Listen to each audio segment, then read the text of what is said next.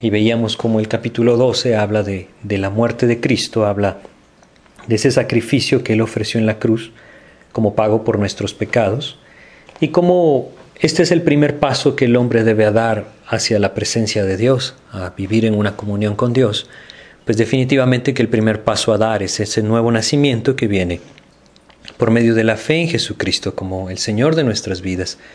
Sin ese sacrificio simplemente sería imposible llegar a la presencia de Dios o pensar en vivir en comunión con Dios. Es el sacrificio de Cristo el que nos permite a nosotros apropiar el perdón, apropiar su pago y entonces poder tener esa comunión con el Señor. Luego hablábamos de, de cómo después de esto, pues viene el siguiente paso, que es, es esa limpieza, esa limpieza diaria, esa limpieza práctica en nuestro diario vivir. Y hablábamos cómo esto es comparable a ese camino que Dios deja descrito en el Antiguo Testamento, como el sacerdote camina hacia la presencia de Dios dentro del tabernáculo, como lo primero por lo que él tiene que pasar es el altar de bronce, lo segundo es la fuente donde se lava, y hablábamos como en el capítulo 13 del Evangelio de Juan, pues él nos habla de, de ese lavarse, esa constante necesidad que nosotros tenemos de una limpieza práctica en nuestras vidas, es decir, el sacrificio de Cristo nos hace posible que nosotros hayamos sido lavados de nuestro pecado. Y esto simplemente significa que hemos sido perdonados a través de la fe en Él, pero también vemos una necesidad de constantemente buscar que nuestros pies sean lavados por medio de la intimidad con el Señor. Y esto lo hablábamos en Juan capítulo 13 como, como el ejemplo que Él nos pone a lavar los pies de sus discípulos. Es una enseñanza muy clara en cuanto a esto.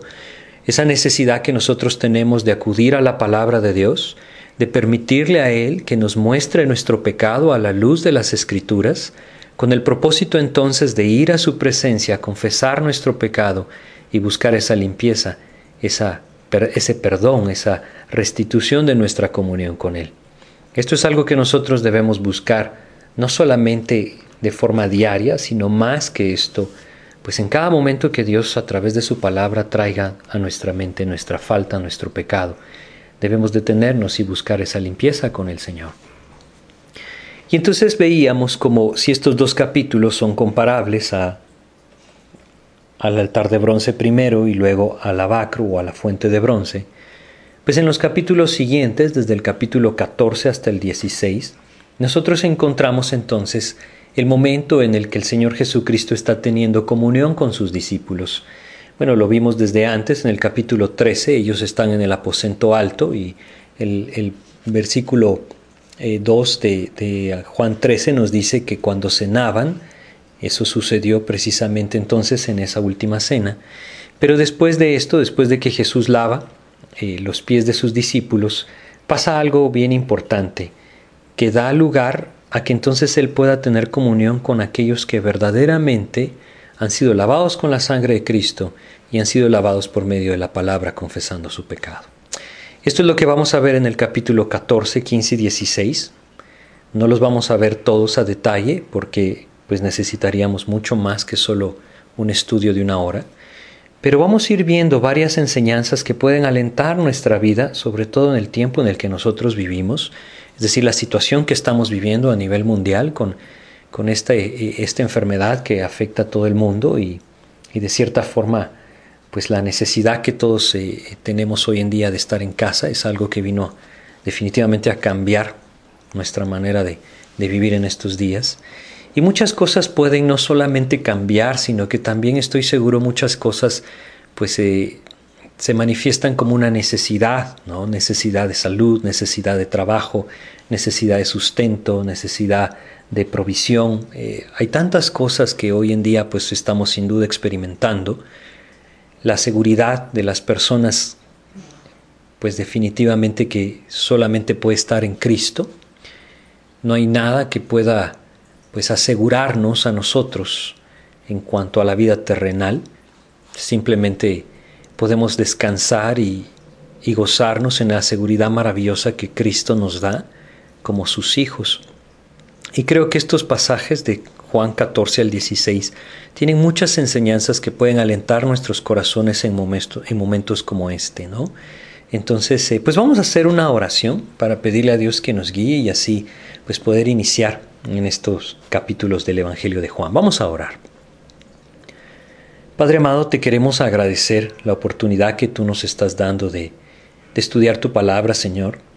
Sobre todo recordar estas enseñanzas maravillosas que tú nos dejaste en tu palabra, que diste a tus discípulos esa noche en la que estaba tan cercana tu crucifixión.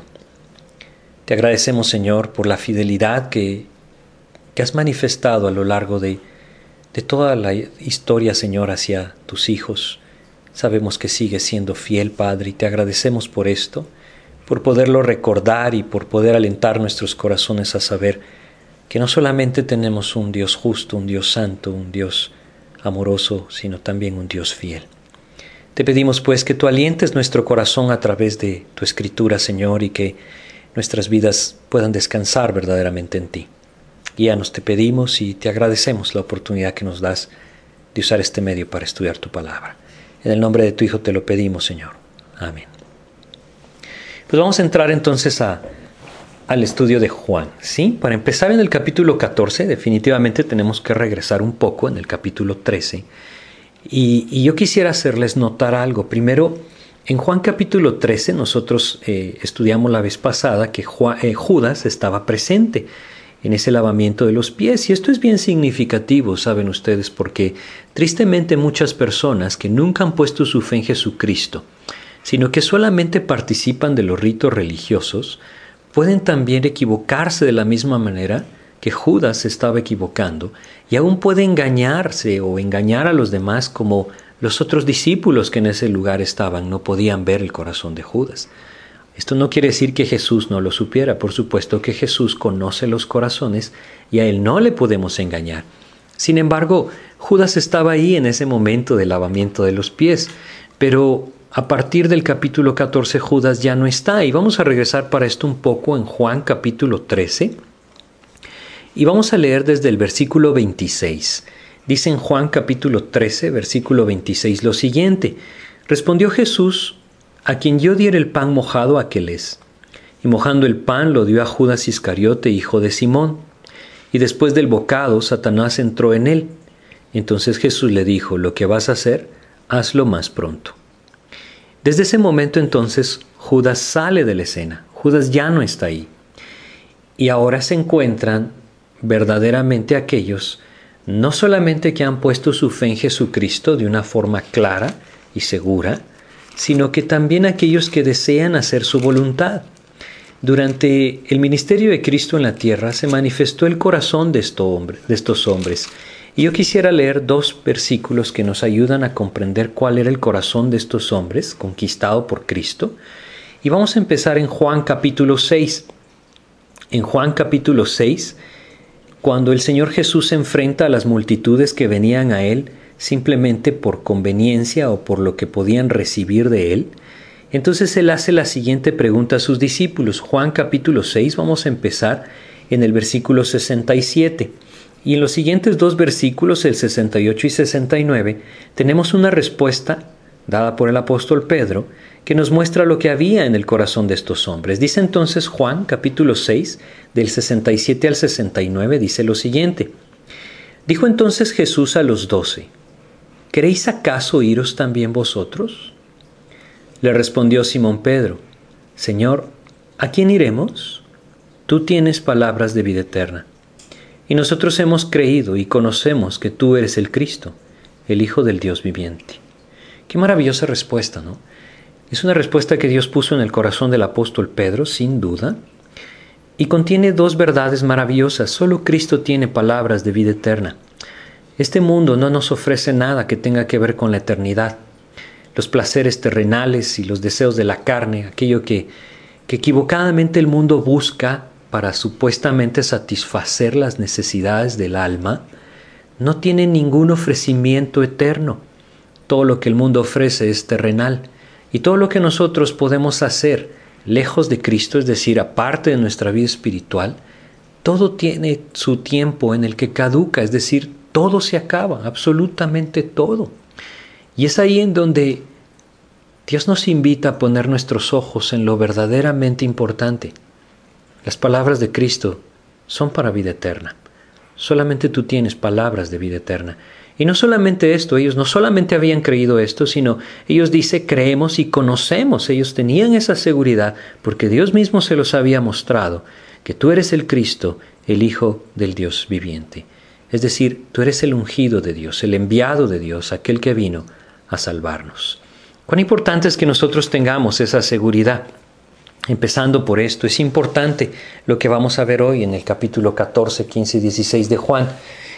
Dios quiere ser claro en nuestras vidas en cuanto a esto. ¿Cuál es el propósito por el cual nosotros estamos siguiendo a Jesús? Hace mucho tiempo una persona escribía, un maestro de la Biblia, Emilio Anderud, él escribía lo siguiente. Hay muchos que vienen a Cristo para buscar un mejor trabajo. Otros vienen a Cristo por motivos de salud. Incluso vienen a Cristo para encontrar ayuda por un hijo rebelde, por un mejor hogar. Pero todos estos son propósitos equivocados, porque Cristo debe ser seguido por quien Él es el Hijo de Dios, el Salvador del mundo, no por lo que Él puede darnos. Es algo que nosotros debemos meditar y algo que debe estar pendiente siempre en nuestra mente. En momentos como el que nosotros vivimos, las cosas terrenales empiezan a desquebrajar, es decir, muchas cosas, muchos proyectos, muchos objetivos, muchas cosas alcanzadas, con situaciones como las que vivimos de esta pandemia mundial, pues simplemente se vienen abajo, se destruyen por completo. Y en muchos de los casos, aquellos que tenían mucho ahora no tienen nada.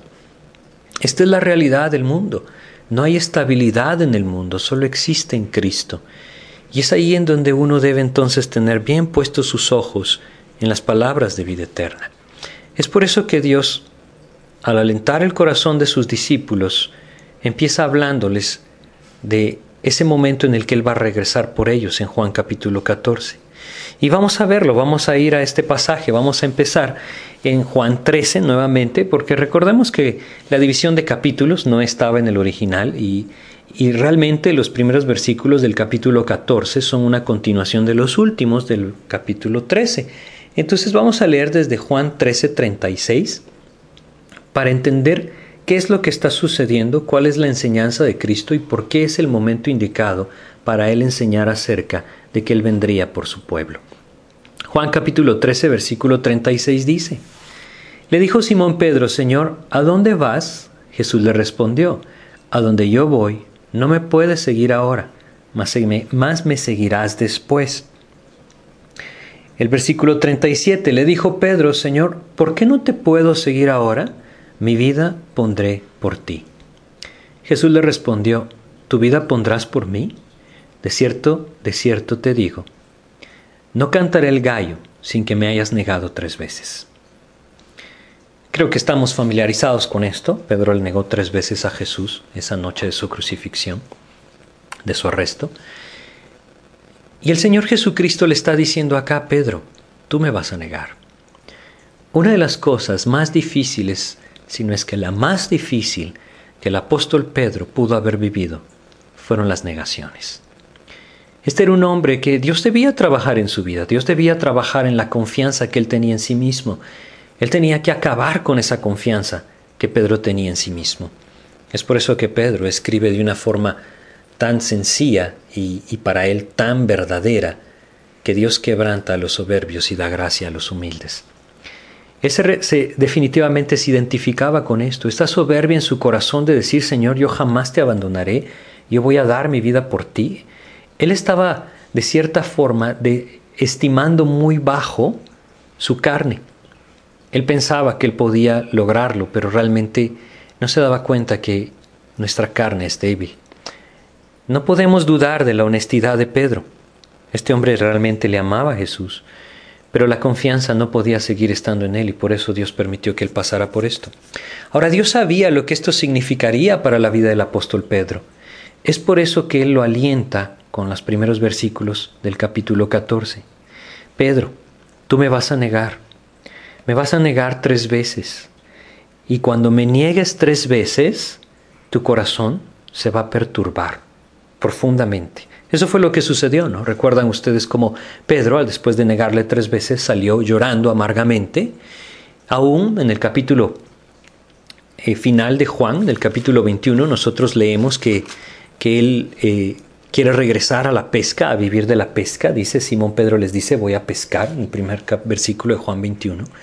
Es decir, esto afectó mucho la vida de Pedro y el Señor sabía lo que iba a afectar su vida. Ahora, es por eso que esto puede ser tan alentador para nuestras vidas, porque el Señor Jesucristo le dio estos versículos a Pedro, los primeros del capítulo 14, para levantar su corazón después de un revés grande en su vida. Muchos de nosotros quizá estamos pasando por momentos como ese hoy en día. Es decir, nos desalentamos, nuestro corazón empieza a desmayar. Todo aquel que le ama a Cristo y le falla a Cristo, ha podido experimentar esto. Muchas veces nuestras vidas se encuentran en ese hoyo profundo de la culpabilidad. Debemos recordar que la culpabilidad no es la voluntad de Dios. Lo que es la voluntad de Dios es que nosotros nos, arrepintamos, confesemos nuestro pecado y volvamos a la comunión con Él. Él anhela levantarnos de nuestras caídas. Y lo que el Señor Jesucristo le enseña a Pedro es precisamente para levantarlo Fíjense cómo empieza el, capítulo 14, versículo 1 dice, no se turbe vuestro corazón, creéis en Dios, creed también en mí. Lo que el Señor Jesucristo le está diciendo a Pedro, Pedro, tú me vas a negar tres veces. Esto va a ser algo que va a afectar profundamente tu corazón. Pero sabes qué, Pedro, no se turbe tu corazón, no se turbe vuestro corazón. Creed en Dios, creed también en mí. Pon tu confianza en mí, pon tu fe en mí. Yo no te voy a abandonar. Yo no te voy a dejar solo. ¿No es eso algo maravilloso? En los momentos de mayor dificultad nosotros debemos aprender a recordar esto en nuestras vidas, promesas maravillosas del Señor. No se turbe vuestro corazón. ¿Creéis en Dios? Cree también en mí. Aquí el Señor Jesucristo, por supuesto, está declarándonos que Él mismo es Dios, es semejante a Dios, Él se está poniendo a la altura de Dios, crees en Dios, cree también en mí es una de las declaraciones más claras acerca de la, deidad de Cristo, como Él reclama esa deidad, para sí mismo. Pero lo que Él está diciendo es, Pedro, no te turbes. Y la razón por la que dice, no te turbes, no turbes tu corazón, está en el versículo 2, en la casa de mi Padre muchas moradas hay. Si así no fuera, yo os lo hubiera dicho. Voy pues a preparar lugar para vosotros. Y leamos el 3. Y si me fuere y os preparar el lugar, vendré otra vez y os tomaré a mí mismo, para que donde yo estoy, vosotros también estéis. El Señor Jesucristo alienta a Pedro con esto. Le dice, Pedro, no se turbe tu corazón, vas a fallar, como muchos de nosotros, como todos nosotros más bien, muchas veces le hemos fallado a Cristo. Nuestro corazón se desalienta al darnos cuenta que no tenemos quizá la fortaleza espiritual que pensábamos tener. Yo estoy seguro que estamos viviendo situaciones así. Muchas veces los creyentes, en nuestra intimidad con el Señor, y no, no estoy diciendo que no seamos honestos, pero muchas veces nosotros decimos, Señor, aunque me falte todo, yo me voy a gozar en ti y, y nunca se me voy a levantar en contra tuya. Pero cuando Dios empieza a hacer que nos falten las cosas, nuestro corazón empieza a dar lugar a nuestra carne. Nuestra carne empieza a reaccionar y nos damos cuenta quizá que no somos tan espirituales como pensábamos. Es por eso que nosotros debemos recordar esto. No se turbe vuestro corazón. ¿Creéis en Dios? Creed también en mí. En la casa de mi Padre muchas moradas hay. ¿Saben? El Señor Jesucristo le está diciendo a Pedro y nos está diciendo a nosotros, yo tengo cuidado de ustedes, yo tengo cuidado de vosotros. Quisiera que recordáramos Primera de Pedro capítulo 5 versículo 7.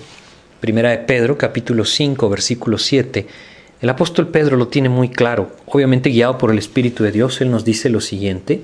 Primera de Pedro 5, 7.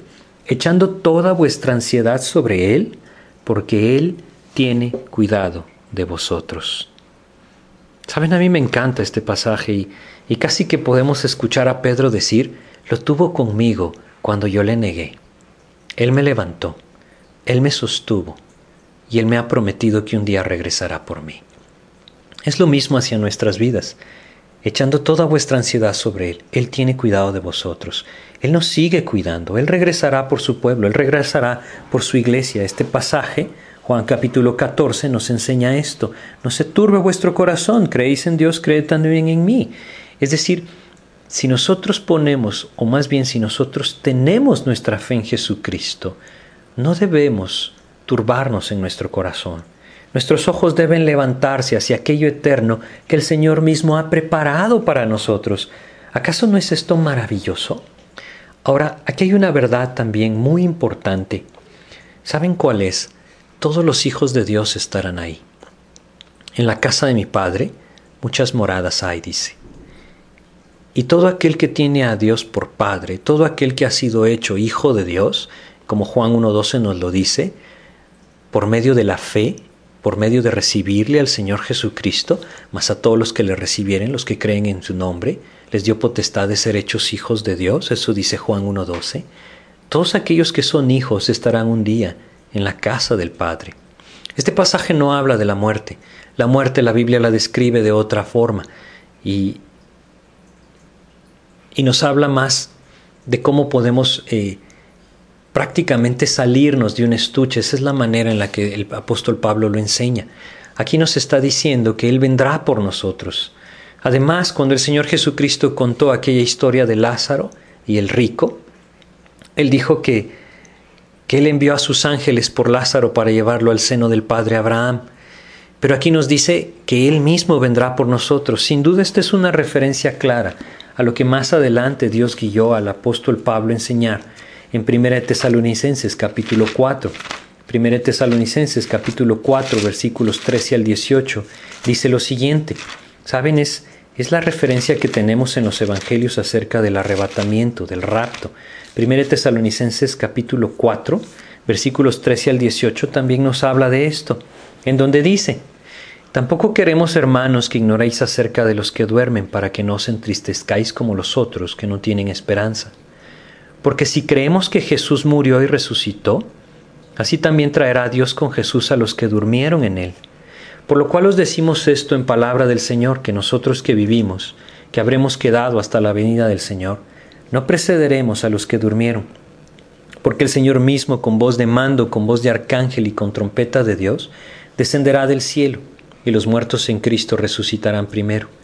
Luego nosotros, los que vivimos, los que hayamos quedado, seremos arrebatados juntamente con ellos en las nubes para recibir al Señor en el aire, y así estaremos siempre con el Señor. Y termina diciendo, por tanto, alontados los unos a los otros con estas palabras.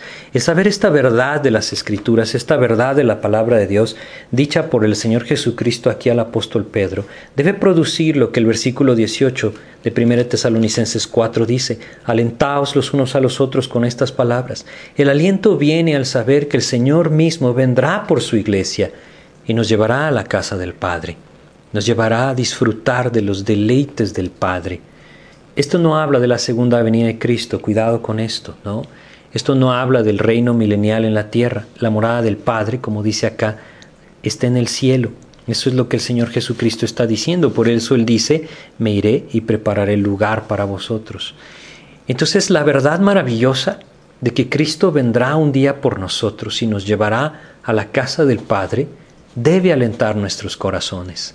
Es una invitación del Señor Jesucristo a Pedro y a nosotros a entender que hay algo que vale mucho más la pena que lo que nosotros buscamos aquí en la tierra, y es la eternidad de nuestras almas.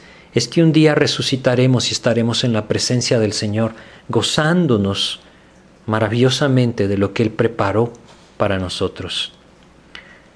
Como una persona una vez lo dijo, cada hijo de Dios tiene su apartamento en el cielo y en la puerta está escrito su nombre.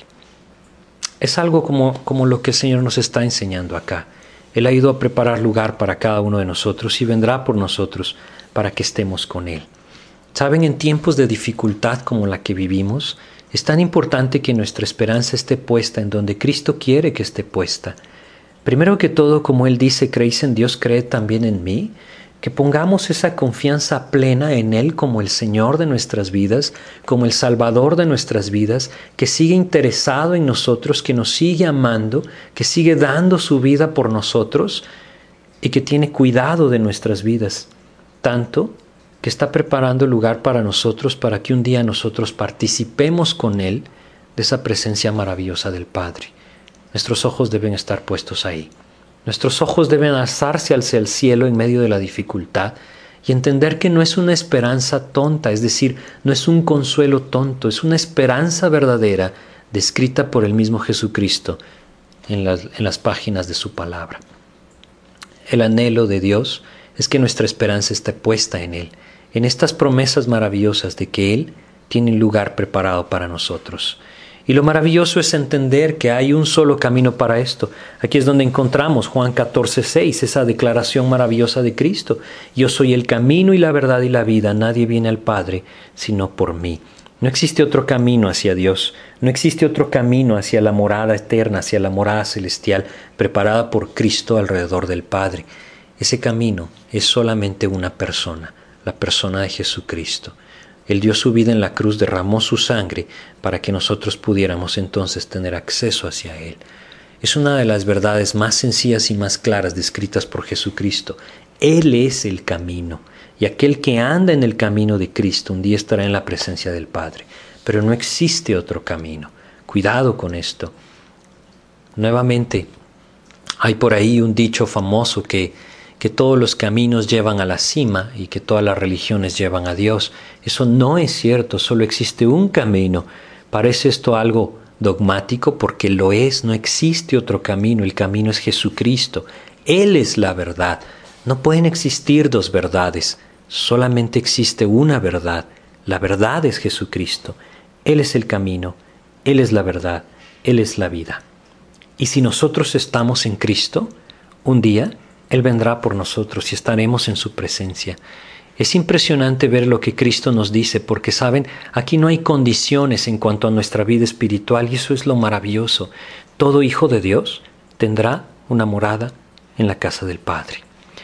Las recompensas son otra cosa, pero todo hijo de Dios tendrá una morada en la casa del Padre.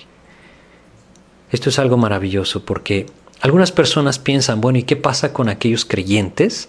Que no están viviendo de forma espiritual. Dios, Cristo mismo vendrá por ellos y los llevará también. Por supuesto, son hijos del Padre.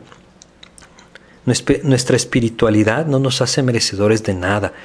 Si de eso se tratara, ninguno de nosotros merecería estar en la presencia del Padre. Todos somos salvos por gracia, a través de esa obra redentora de Jesucristo en la cruz. Y un día disfrutaremos de su presencia. Debemos alentar nuestros corazones en esto alentados los unos a los otros con estas palabras, Cristo mismo vendrá por su pueblo.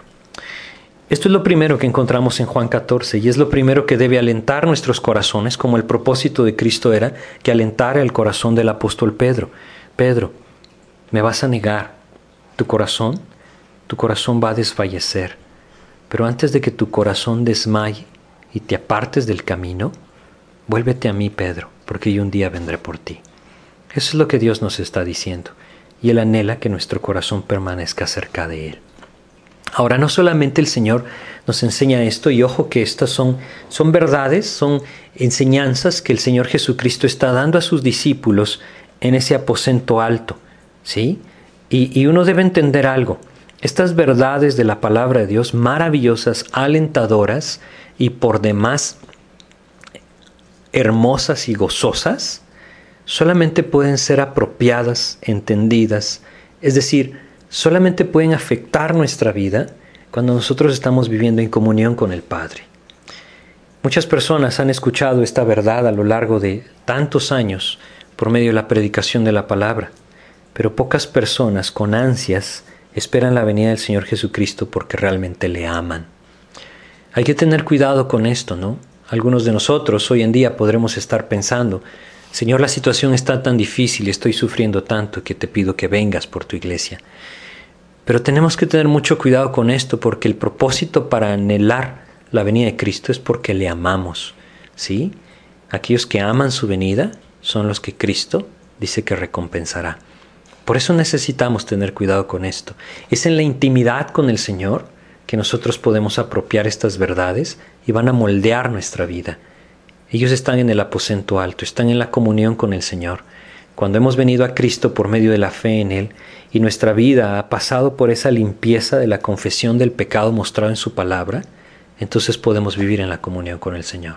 Viviendo en la comunión con el Señor, las verdades claras de la palabra de Dios, como este, esta esperanza de que Cristo regresará por nosotros, no solamente se pueden hacer verdaderas en nuestra mente, en nuestro corazón, no solamente las podremos apropiar, sino que también moldearán nuestra vida. ¿Cómo no hablar de Cristo a aquellos que no le conocen si sabemos que un día Cristo volverá por aquellos que han creído en Él?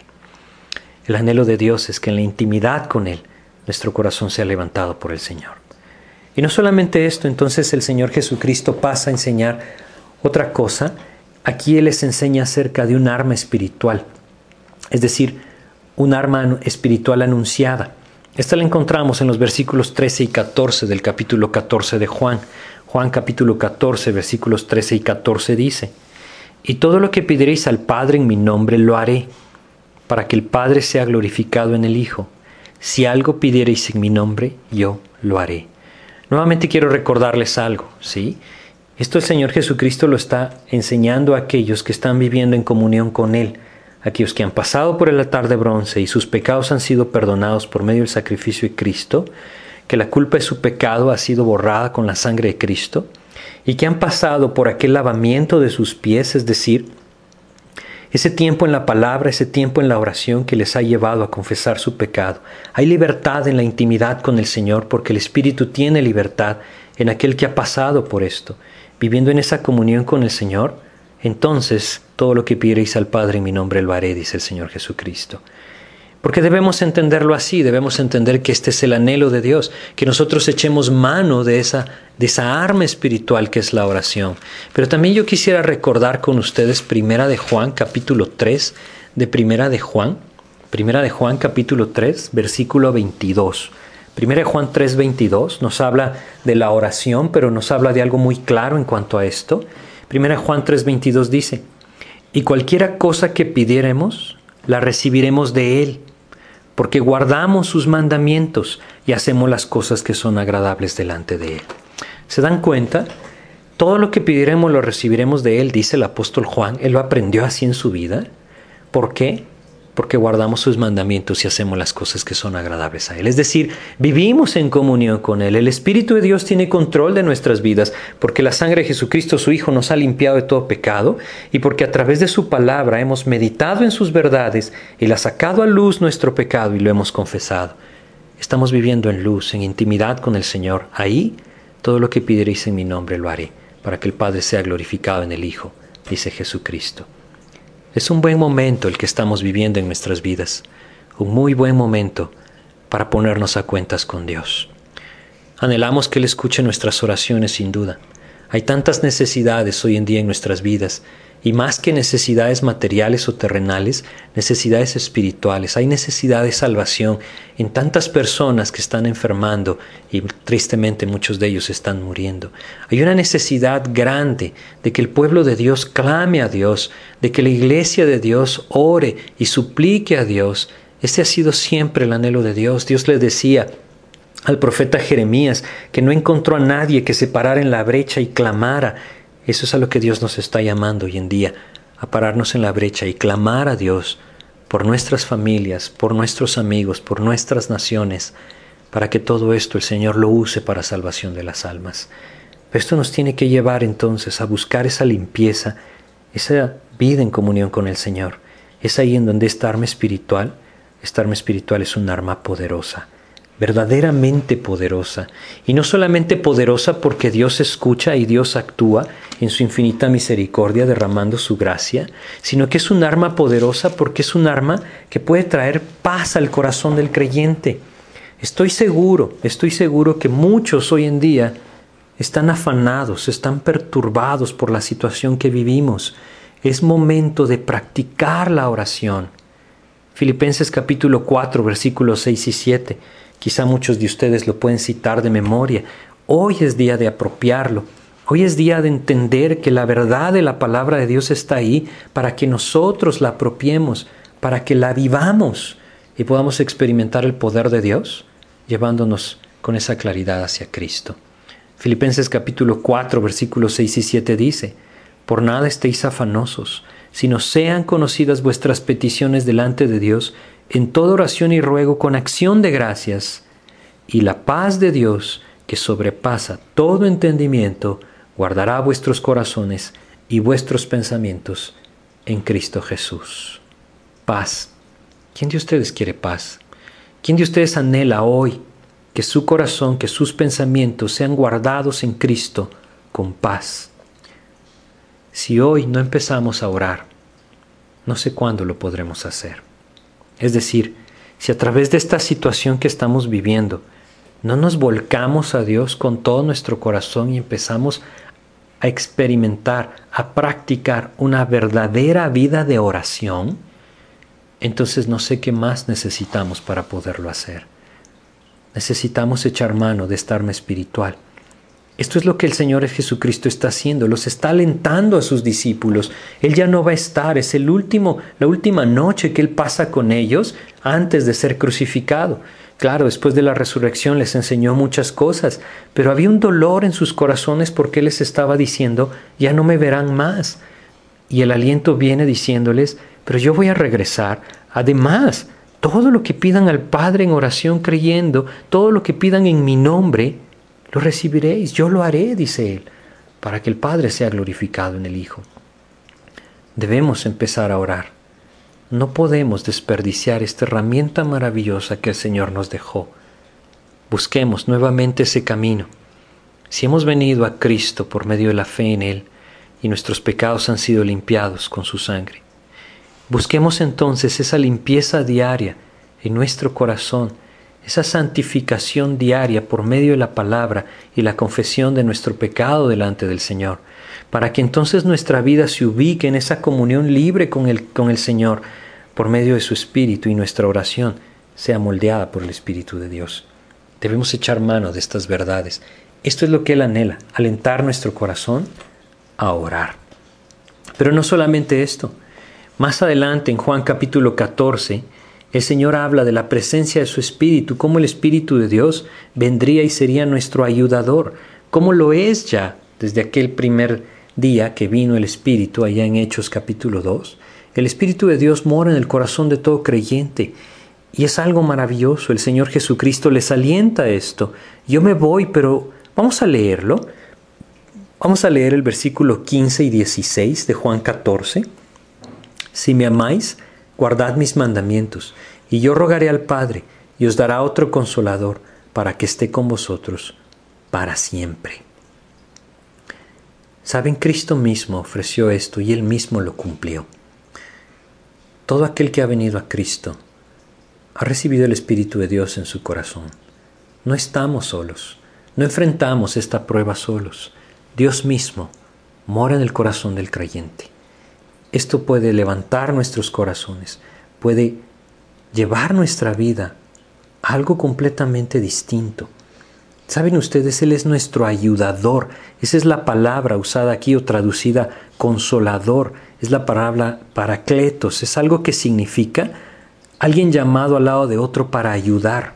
Ese es el Espíritu Santo. Si nosotros sentimos que estamos solos, estamos equivocados. Lo que necesitamos es buscar la intimidad con el Señor, volcarnos a su palabra, volcarnos a la oración y veremos cómo el Espíritu de Dios nos llena y toman control de nuestras vidas trayendo paz. Ese es el anhelo de Dios. Él es nuestro ayudador, pero no solamente es nuestro ayudador, es maravilloso porque Él también es nuestro maestro. Vean lo que dice el versículo 26 de Juan 14. Juan 14, 26 dice, Mas el consolador, el Espíritu Santo, a quien el Padre enviará en mi nombre, Él os enseñará todas las cosas y os recordará todo lo que yo os he dicho. ¿Saben dónde está el aliento en esto? En entender, en comprender que no depende de nuestra capacidad. No depende de nuestra capacidad comprender su palabra, no depende de nuestra capacidad recordarla, no depende de nuestra capacidad vivirla. Porque Él ha puesto un ayudador dentro de nosotros, su mismo espíritu, que nos puede llevar a entender, a, a recordar y a vivir su palabra. Lo único que necesitamos es rendirnos ante Él. es vivir en esa intimidad con el Señor. Nuevamente, se los vuelvo a recordar, si hemos venido a Cristo, necesitamos lavarnos los pies, lo que veíamos en el capítulo anterior. Vivir en esa libertad del Espíritu requiere confesión de nuestro pecado, requiere deseo, es decir, Él mismo lo produce, pero debemos entender que nuestro anhelo debe ser vivir la voluntad de Dios. Primera de Juan capítulo 2, versículo 27 nos dice también acerca del Espíritu Santo como nuestro Maestro, nos dice lo siguiente, pero la unción que vosotros recibisteis de Él permanece en vosotros, y no tenéis necesidad de que nadie os enseñe Así como la unción misma enseña todas las cosas si es verdadera y no es mentira, según ellos enseñado, permaneced en Él. Hay una necesidad de permanencia en Cristo, ya lo vamos a ver en el 15, en el capítulo 15. Pero es solo el Espíritu el que nos puede llevar a permanecer en Él. Ese es el anhelo de Dios. Vamos en orden, no repasemos. El primer aliento que nos da es, Él regresará por su pueblo, la iglesia. El segundo aliento que nos da es, nos ha dejado un arma espiritual, la oración. El tercer aliento que nos da es, no estamos solos, tenemos un ayudador, tenemos un maestro, tenemos un autor de una nueva vida en nosotros, una vida, una vida en la palabra. Regresemos a Juan capítulo 14 y leamos los versículos 21 al 24. Juan capítulo 14, versículos 21 al 24 dice, El que tiene mis mandamientos y los guarda, ese es el que me ama y el que me ama será amado por mi Padre, y yo le amaré y me manifestaré a él.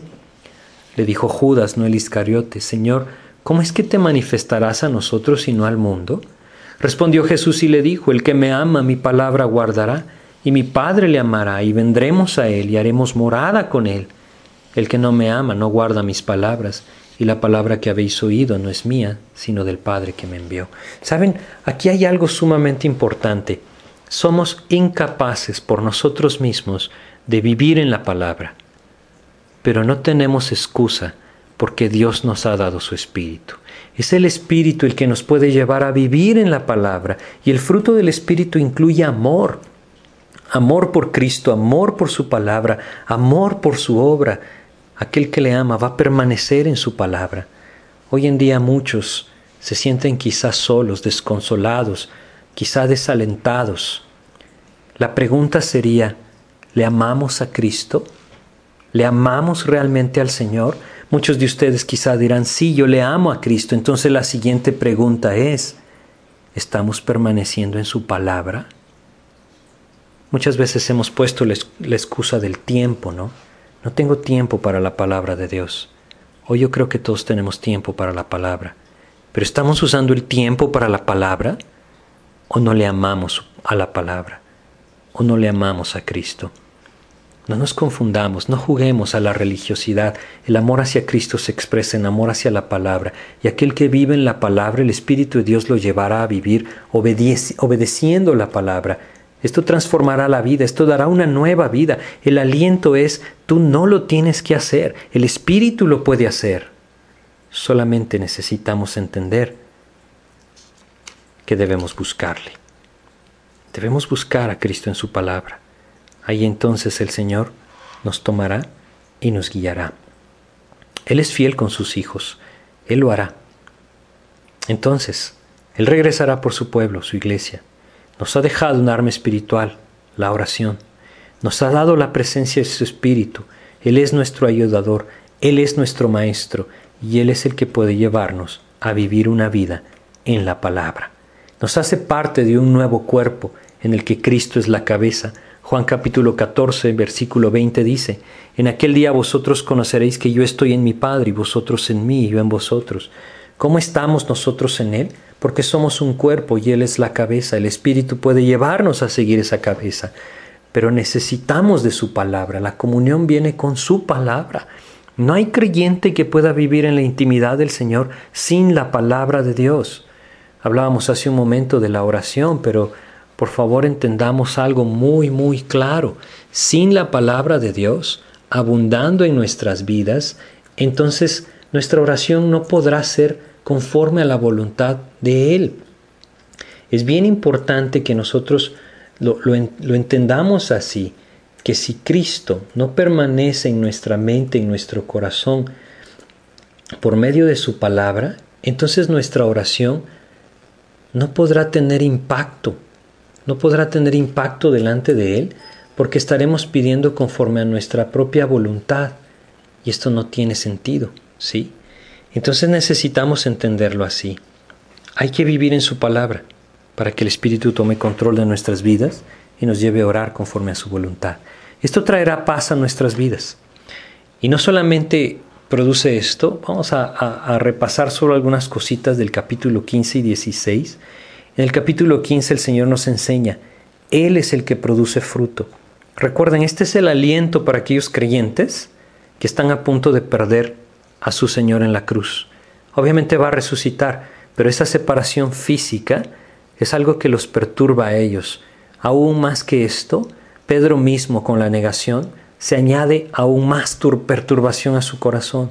Entonces el Señor los está alentando con esto y puede alentar nuestros corazones también con esto.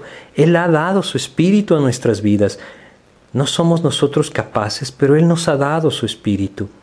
Anhelamos vivir en el fruto de Cristo, pues Él nos dice en Juan capítulo 15 que Él es el que produce el fruto.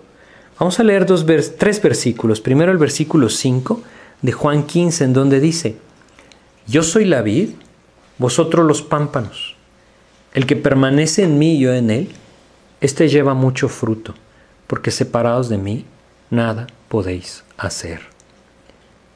Nuevamente, estas son las enseñanzas de Cristo a sus seguidores, a sus discípulos en el aposento alto. Y dice, yo soy la vid, vosotros los pámpanos. El que permanece en mí y yo en él, éste lleva mucho fruto, porque separados de mí, nada podéis hacer. Es uno de los versículos más conocidos, pero tan poco apropiados, ¿no? Necesitamos permanecer en él. El fruto no viene de otra manera, sino solamente permaneciendo en Cristo.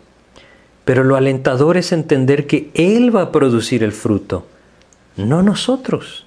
Él lo va a producir si permanecemos en Él. Capítulo 15, versículo 7 de Juan. Si permanecéis en mí y mis palabras permanecen en vosotros, pedid todo lo que queréis y os será hecho. Aquí está lo que les decía. Permaneciendo en Cristo y permaneciendo en su palabra, nuestra oración, entonces va a ser respondida por Dios conforme a su perfecta voluntad. Pero el anhelo de Dios es que nos alentemos a esto. El fruto viene de Él. Él es el que da el fruto. Miren, nosotros somos inútiles en la vida espiritual. Y hasta que no lo reconozcamos, no acudiremos a Cristo, ¿no? Una de las cosas que impide tanto que el creyente dependa de Dios es que depende de su propia capacidad. De eso se trata la religión de depender de sí mismo para hacer aquello que agrada a Dios, ganarme el favor de Dios a través de mi esfuerzo cumpliendo las cosas que el Señor quiere que cumpla. Esa no es la vida en Cristo, la vida en Cristo es esta, permaneciendo en Él, permaneciendo en su palabra, permaneciendo en intimidad con Él, pasando constantemente por ese lavado de pies en la presencia de Cristo, confesando nuestro pecado, asegurándonos de que nuestra vida esté alineada a la voluntad del Señor por medio de su palabra, ahí entonces el fruto vendrá. Y será maravilloso, porque será su fruto, no el nuestro. ¿Cuántas veces luchamos con la paciencia en nuestras vidas? ¿Cuántas veces luchamos con la ira en nuestras vidas? Y estamos aguantándonos y aguantándonos y aguantándonos hasta que estallamos.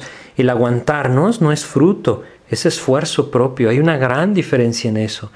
El fruto transforma el corazón, lo hace manso, como el carácter del Señor Jesucristo. Es necesidad de cada creyente permanecer en Él, permanecer en Él y veremos entonces el poder de Él. Versículo 16 de Juan 15 dice lo siguiente, No me elegisteis vosotros a mí, sino que yo os elegí a vosotros.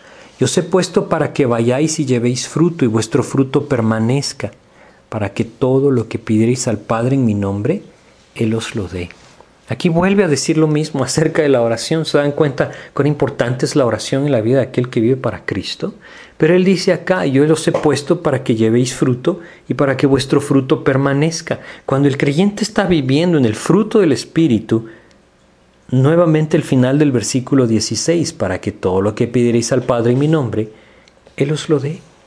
Saben, cuando nosotros empecemos a vivir en el fruto del Espíritu, habrán muchas cosas que ya no pediremos a Dios en oración. Yo estoy seguro, nuestra oración cambiará. Dejaremos de ser el centro de nuestras oraciones para orar por la salvación de los demás, para orar por el sustento espiritual de los demás, para orar por el entendimiento espiritual de los demás, Dios cambiará nuestra oración y cambiará nuestras vidas y cambiará nuestros intereses cuando vivamos en el fruto de su palabra, en el fruto de su espíritu. Ese es el anhelo de Dios. Pero nuevamente el aliento es, yo produzco el fruto. Solo debes permanecer en mí. Y aún esa permanencia en Él no sería posible si el Espíritu no estuviera en nosotros. Él ha hecho todo, absolutamente todo. Lo único que nosotros podemos hacer es echarlo a perder, no dejándonos controlar por el Espíritu, enseñoreándonos de nosotros mismos con nuestra carne para desviarnos del camino del Señor. Solo debemos dejarnos llevar por Él, buscándole en su palabra, orando constantemente que nos muestre nuestro pecado y dando esos pasos de fe hacia el crecimiento espiritual. Dios anhela esto en nuestras vidas y Él mismo nos dice, yo lo hago, yo lo haré. ¿Por qué lo hará? Vamos a ir a Juan capítulo 15, versículo 9. Juan capítulo 15, versículo 9 dice, como el Padre me ha amado, así también yo os he amado. Permaneced en mi amor. Saben, no hay nada más maravilloso que entender esta verdad. Y nuevamente, solo aquel que está ahí en el aposento alto constantemente teniendo comunión con el Señor por medio de su palabra en la dirección del Espíritu, va a comprender esto. Es decir, me refiero, lo comprende cada vez que está en esa comunión. Permanecer en Cristo no es doloroso. Permanecer en Cristo y permanecer lejos del pecado no es una carga. Permanecer en Cristo es permanecer en su amor. Y permanecer en su amor es lo más maravilloso que nos puede pasar. Permanecer en Cristo, permanecer en santidad, permanecer en la intimidad con Él, no es una carga para aquel que le ama a Cristo, porque va a experimentar la permanencia en su amor. Pero esto solo es posible cuando vivimos en comunión con nuestro Señor.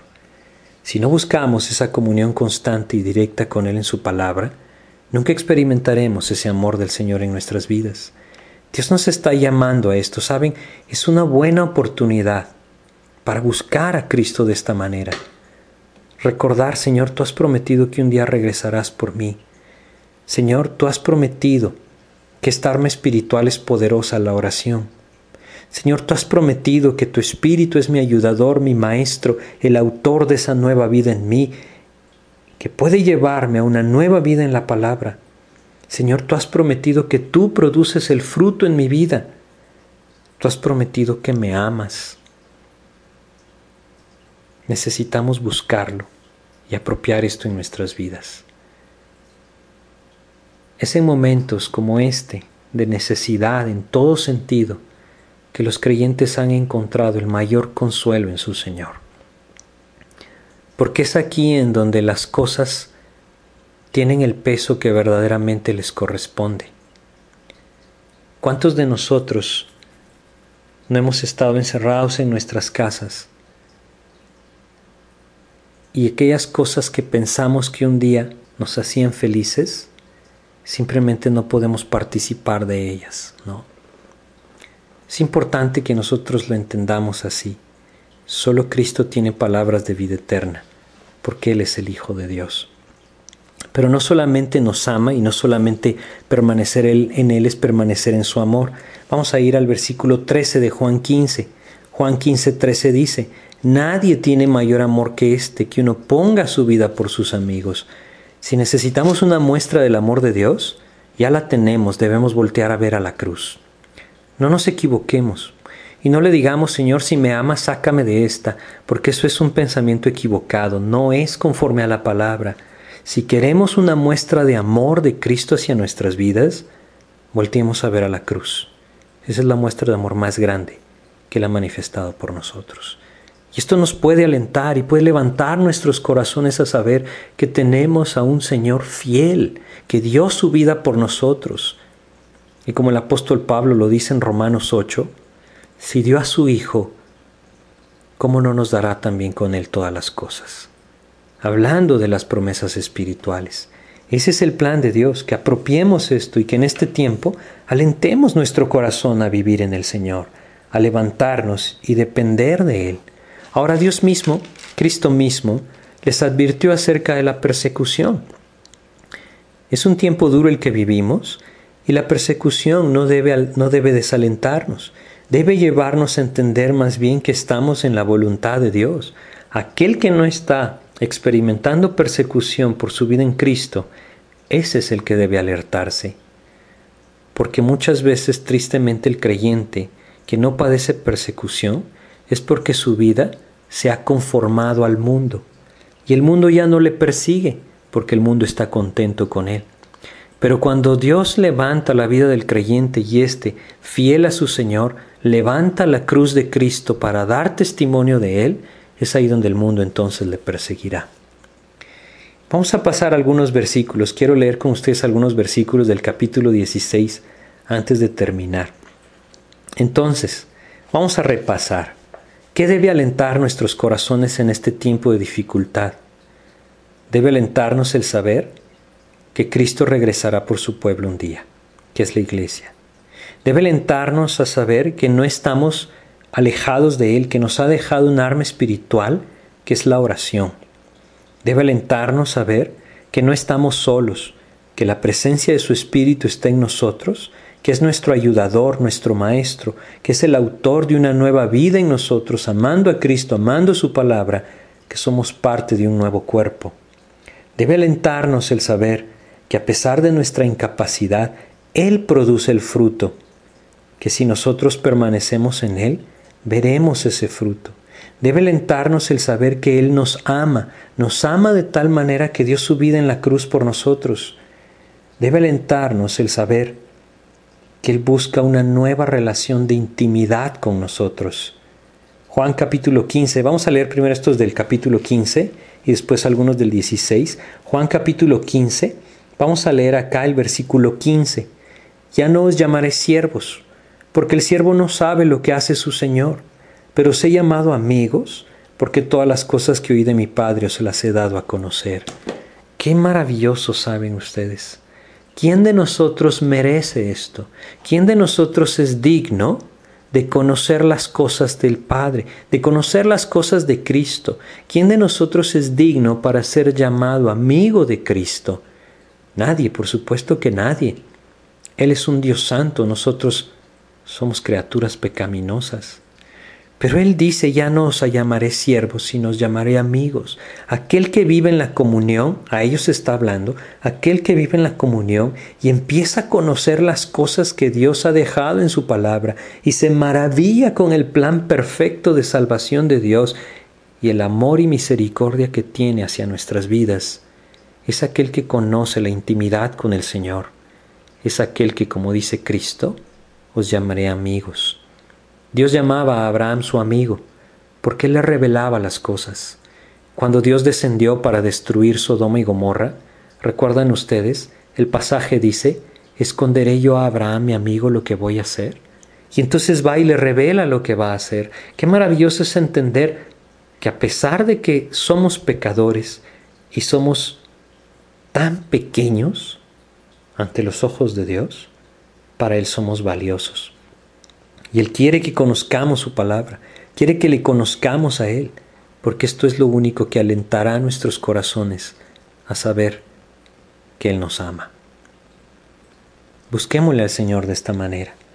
Ahora sí, capítulo 16, solamente vamos a leer algunos versículos, ¿sí?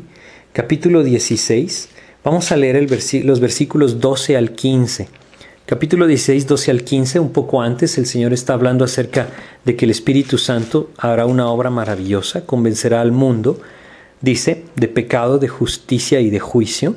Pero luego en el 12 dice lo siguiente, Juan 16, 12, aún tengo muchas cosas que deciros, pero ahora no las podéis sobrellevar. Pero cuando venga el Espíritu de verdad, Él os guiará a toda la verdad. Nosotros ya tenemos el Espíritu de verdad porque no hablará por su propia cuenta, sino que hablará de lo que oyere y os hará saber las cosas que habrán de venir. Él me glorificará, porque tomará de lo mío y os lo hará saber. Todo lo que tiene el Padre es mío, por eso dije que tomará de lo mío y os lo hará saber, dijo Cristo. La obra completa del Espíritu es maravillosa. Si nosotros requeríamos de algo para vivir para Él, Cristo ya lo hizo todo. Es por eso que cuando el Señor murió en la cruz dijo, consumado es, todo está hecho, está completo. Sí, eso quiere decir esta frase. Todos nosotros lo podemos apropiar por gracia, gracia derramada hacia nuestras vidas. ¿No es acaso maravilloso saber que el Espíritu Santo nos revelará a Cristo? Que Cristo puede ser tan real en nuestras vidas como lo es el Espíritu que está en nosotros, que Él puede estar tan cerca de nuestro corazón si nosotros vivimos guiados por el Espíritu de Dios. Ese es su anhelo. No estamos solos. En esta situación dura que estamos viviendo, Cristo no está lejos. Si es, si es que estamos percibiendo que Él está lejos, es porque nuestro corazón se ha endurecido. Necesitamos ir a Él, necesitamos permanecer en Él, necesitamos recordar que Él va a venir por nosotros, que Él está esperando que muchos, como dice el apóstol Pedro en su epístola, se vuelvan al arrepentimiento, porque su anhelo es este, esto es lo que detiene su venida. El propósito de Dios es que nuestro corazón se levante y que entendamos que Él nos ama, que Él ha dejado su espíritu en nosotros y que su obra es completa en nosotros. Saben, estos tres versículos, estos tres capítulos, perdón, terminan con el versículo, a mi parecer, uno de los más maravillosos de la Biblia. Juan capítulo 16, versículo 33. Estas cosas os he hablado. ¿Qué cosas? Las que ya leímos, o bueno, algunas las leímos en los capítulos 14 al 16. Les recomiendo que los lean todos. Pero dice, nuevamente, Juan 16, 33, estas cosas os he hablado para que en mí tengáis paz. Quiero repasarles nuevamente las pocas cosas, digo pocas porque esto contiene mucha enseñanza, pero lo que hemos recordado hoy. Él regresará por su pueblo. Nos ha dejado un arma espiritual que es la oración. Nos ha dado la presencia de su Espíritu. En Él encontramos nuestro ayudador, nuestro Maestro, el autor de una nueva vida, aquel que puede darnos amor por Cristo, amor por su palabra, que nos hace pertenecer a un nuevo cuerpo, aquel por el cual nosotros podemos permanecer en Cristo y el fruto vendrá, el fruto vendrá a nuestras vidas, aquel que puede revelarnos a Cristo y llevarnos a vivir permaneciendo en su amor. Él ha hecho absolutamente todo lo necesario para que nosotros no solamente podamos gozar, ese es el resultado, Él ha hecho todo lo necesario para que nosotros demos testimonio de nuestro Señor. Ese es el poder del Espíritu y Él ha hecho todo lo necesario para que vivamos en Él. Es por eso que Él termina diciendo este versículo 33, estas cosas os he hablado para que en mí tengáis paz. Hoy podemos disfrutar de paz en nuestras vidas si nosotros apropiamos estas enseñanzas del Señor Jesucristo allá en ese aposento alto. Estas cosas os he hablado para que en mí tengáis paz. Y entonces continúa diciendo, en el mundo tendréis aflicción. Qué verdad más maravillosa. Cuán equivocados están aquellos que dicen, ven a Cristo y se acaban tus problemas. Eso es falso. El Señor dijo, en el mundo tendréis aflicción. Pero es que debemos recordar que este, este mundo no es nuestra morada eterna. Nuestra morada eterna está allá, en la casa del Padre. Un día regresaremos con Cristo cuando Él establezca su reino, pero nuevamente seremos llevados a morar con Él. El plan de Dios es que entendamos esto, somos extranjeros y peregrinos sobre la tierra. En el mundo tendremos aflicción, pero no estaremos siempre aquí.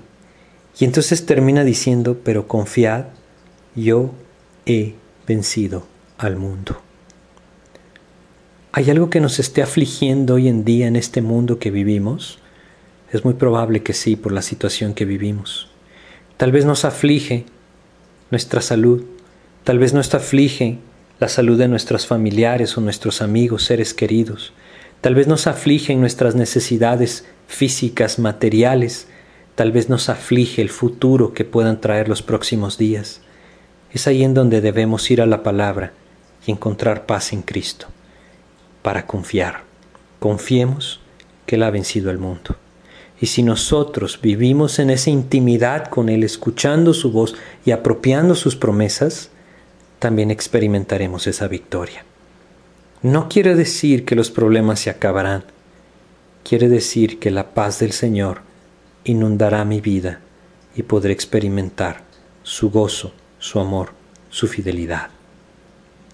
El Señor sigue siendo fiel, Él sigue estando en el trono, Él sigue siendo soberano él no ha perdido el control. Debemos descansar en Él apropiando sus promesas, encontrando paz en su palabra y confiando, confiando en que Él ya ha vencido al mundo. Vamos a detenernos aquí y vamos a orar para pedirle a Dios que nos lleve a apropiar estas enseñanzas.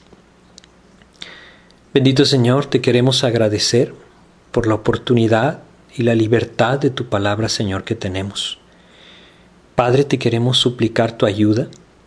Tú sabes la situación que cada uno de nosotros vive, tú nos conoces y conoces nuestro corazón, conoces nuestras pruebas y nuestras dificultades. Y te queremos suplicar, Señor, que tú nos ayudes, mi Dios, que nos lleves a, a, vivir en esa comunión contigo, que nos lleves a buscar, Señor, tu palabra, que puedas guiarnos a una verdadera vida de oración que nos puedas permitir apropiar tu paz y tu victoria, Señor. Cuán maravilloso es recordar que tú sigues cuidando de nosotros, que tú sigues cuidando de tus hijos, que tú sigues siendo soberano, Señor, y que todo sigue controlado por ti. Pero sobre todo, mi Dios, cuán maravilloso recordar que tú nos amas, nos sigues amando y nos amarás eternamente, Señor. Ayúdanos pues a meditar en esto y a gozarnos en esto, y sin importar la situación que vivimos, a encontrar paz en tu palabra, sabiendo que tú has vencido al mundo. Alienta nuestros corazones, Señor, levántanos para ti y úsanos conforme a tu perfecta voluntad. Te agradecemos y te pedimos todo esto en el nombre de Jesús. Amén, Señor. Pues muchas gracias por escuchar. Si Dios permite, el día viernes estaremos estudiando Juan capítulo 17. Yo les aliento a que, a que vuelvan a leer desde el capítulo 12 hasta, hasta el final del 16 que leímos hoy. Y, Dios puede guiarles con, con lo que estudiamos en mente, Dios puede guiarles, estoy seguro, a apropiar muchas más promesas y muchas más enseñanzas en este pasaje. Alentemos nuestro corazón, porque el Señor desea alentar nuestro corazón poniendo nuestros ojos en ese plan eterno que Él tiene. Estamos viviendo tiempos difíciles, tiempos de, mucha prueba para muchos, estoy seguro, pero también debemos entender que, hay una necesidad de esto, ¿no? Es decir, no es la primera vez que el mundo entero pasa por pruebas duras, ¿no? Eh, ha pasado el mundo por situaciones así. Eh, recién hoy estaba estudiando un poco acerca del libro de Isaías y es increíble simplemente ver que el pueblo de Israel fue completamente desolado. ¿no? Claro, fue solo una nación, no todo el mundo, pero a lo que voy con esto es que Dios muchas veces permite situaciones como esta para darnos una oportunidad una oportunidad de iniciar de nuevo nuestro caminar con el Señor. El hombre necesita quebrantamientos. Es un principio que a lo largo de las escrituras encontramos. Necesitamos quebrantamientos para afirmar nuestra fe en el Señor. Y estamos viviendo un quebrantamiento. Probablemente para muchos de nosotros así lo es. Y para los que no lo es, pues también es una oportunidad para vivir y calentar en su intimidad con el Señor. A lo que voy es que aprovechemos esta oportunidad que el Señor nos da, porque efectivamente cuando el juicio o la prueba o la tribulación viene y el corazón no se vuelve a Dios, se puede endurecer aún más. Si esto no nos lleva a entregarle nuestra vida a Cristo, vamos a caer en un peligro muy grande. Que la frialdad de nuestro corazón se aumente, que la dureza de nuestro corazón se aumente, y si Dios así lo permite, regresaremos a algo muy similar a lo que vivíamos antes, en donde Cristo nuevamente no será el centro de nuestras vidas. Por eso debemos aprovecharlo, ¿no? Alentar nuestro corazón a saber, Dios tiene un plan. Y sin duda su plan es afirmar nuestros corazones para vivir para Él. Así es que alentémonos, ¿no? Alentémonos y, recordemos algo. Hay, hay, un salmo que, en este tiempo eh, es, es, importante no perder de vista. Es el Salmo 84 en el Salmo 84 Dios dice una, una verdad muy, muy clara en cuanto a lo que Él hace en la vida, en la vida de sus hijos, ¿no? Él dice, dice el Salmo 84, eh, dice acá el versículo 11, dice, porque sol y escudo es Jehová Dios, gracia y gloria dará Jehová, no quitará el bien a los que andan en integridad. Qué hermoso saber que no quitará el bien a los que andan en integridad. Si Cristo quiere quitar algo en nuestras vidas, no es aquello que nos edifique espiritualmente, es todo lo contrario. Él solo quiere quitar aquello que impide que nosotros seamos edificados en Él, en el Espíritu. No quitará el bien a los que andan en integridad. Si a través de esta prueba Dios nos quita algo, entendamos, Él no quita el bien a los que andan en integridad, solo quita el estorbo espiritual para que sus hijos puedan vivir para Él. Así es que, pues que Dios les bendiga. Muchas gracias por, por escuchar.